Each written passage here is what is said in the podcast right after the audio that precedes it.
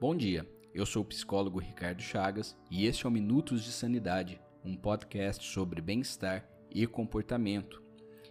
Esse projeto estava há muito tempo engavetado na minha cabeça, mas só agora resolveu ganhar forma. E com ele eu espero ajudar todos vocês com muito conteúdo positivo, baseado nos insights que eu tenho no dia a dia insights que se tornam textos que, por sua vez, são adaptados para os monólogos deste podcast. A ideia do Minutos de Sanidade é trazer episódios bem curtos sobre temas que não são muito falados na podosfera brasileira, sobre a ótica de um psicólogo, que no caso sou eu. Eu trabalho com psicologia clínica desde 2013, mas só agora eu expandi o meu negócio para a internet. Além deste podcast, eu faço atendimentos online. Então, se você tem interesse em começar uma terapia comigo, entre no meu site www.ricardochagasterapiaonline.com.br para saber mais detalhes. Agora, se possível, feche os olhos para iniciarmos juntos esta experiência.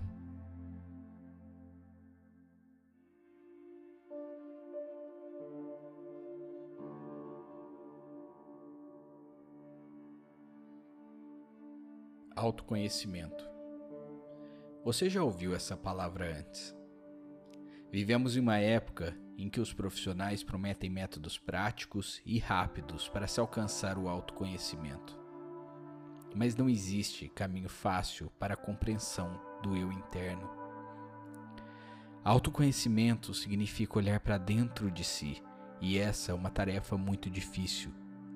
Olhar para dentro significa enfrentar você mesmo o seu passado, os seus medos e os seus traumas. E não existe fórmula mágica para esse processo. O que existe são caminhos para que, devagar, você consiga se transformar em uma pessoa mais autêntica. Trilhar para o autoconhecimento faz você desenvolver a sua criatividade, a sua inteligência emocional e também você se torna uma pessoa mais feliz, justamente porque você descobre o que te faz feliz. E não é fácil descobrir esse tipo de coisa. Nos dias de hoje é muito difícil ser feliz. Quando você começa a se conhecer melhor, você se torna uma pessoa emocionalmente mais estável. Sentir raiva é muito fácil. Sentir ódio é muito fácil. Ficar de mau humor também é muito fácil. É até confortável a gente resmunga o tempo inteiro. É fácil agir influenciado por emoções negativas que são tão instantâneas. Sem perceber, acabamos agindo com raiva, mas ao iniciarmos uma jornada consciente de autoconhecimento, começamos a entender de onde vêm as nossas emoções negativas, o que nos deixa de mal com a vida. E aos poucos começamos a desenvolver nossa inteligência emocional. Você não acha que as pessoas que compreendem de onde vêm as próprias emoções negativas se conhecem muito mais do que aquelas pessoas que são movidas à raiva? Além de nos tornarmos pessoas mais felizes e equilibradas emocionalmente, também passamos a ser mais criativos. Ser criativo, no geral, é ver caminhos diferentes alternativas aos problemas da vida. O artista consegue revelar coisas que parecem óbvias, mas que deu muito trabalho para se chegar naquela resposta. Fazer arte é um processo de autoconhecimento. O artista é um garimpeiro de verdades internas. Ele é um sofredor. Ele sofre durante todo o processo de fazer arte.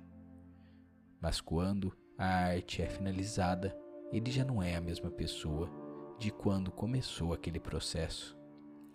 Fazer arte é tirar um pedaço de quem você é e externalizar.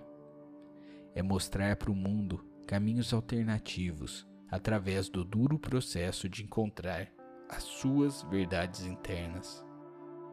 Assim como a raiva, é fácil ignorar os chamados da criatividade.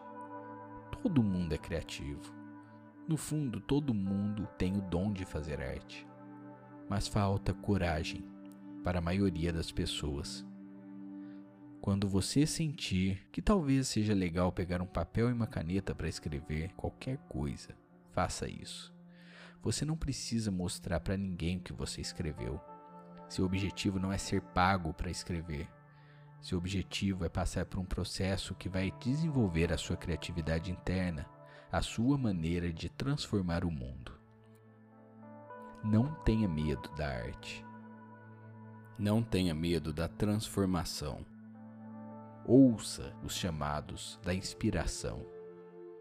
Comece olhando para dentro e faça a sua jornada particular rumo ao autoconhecimento.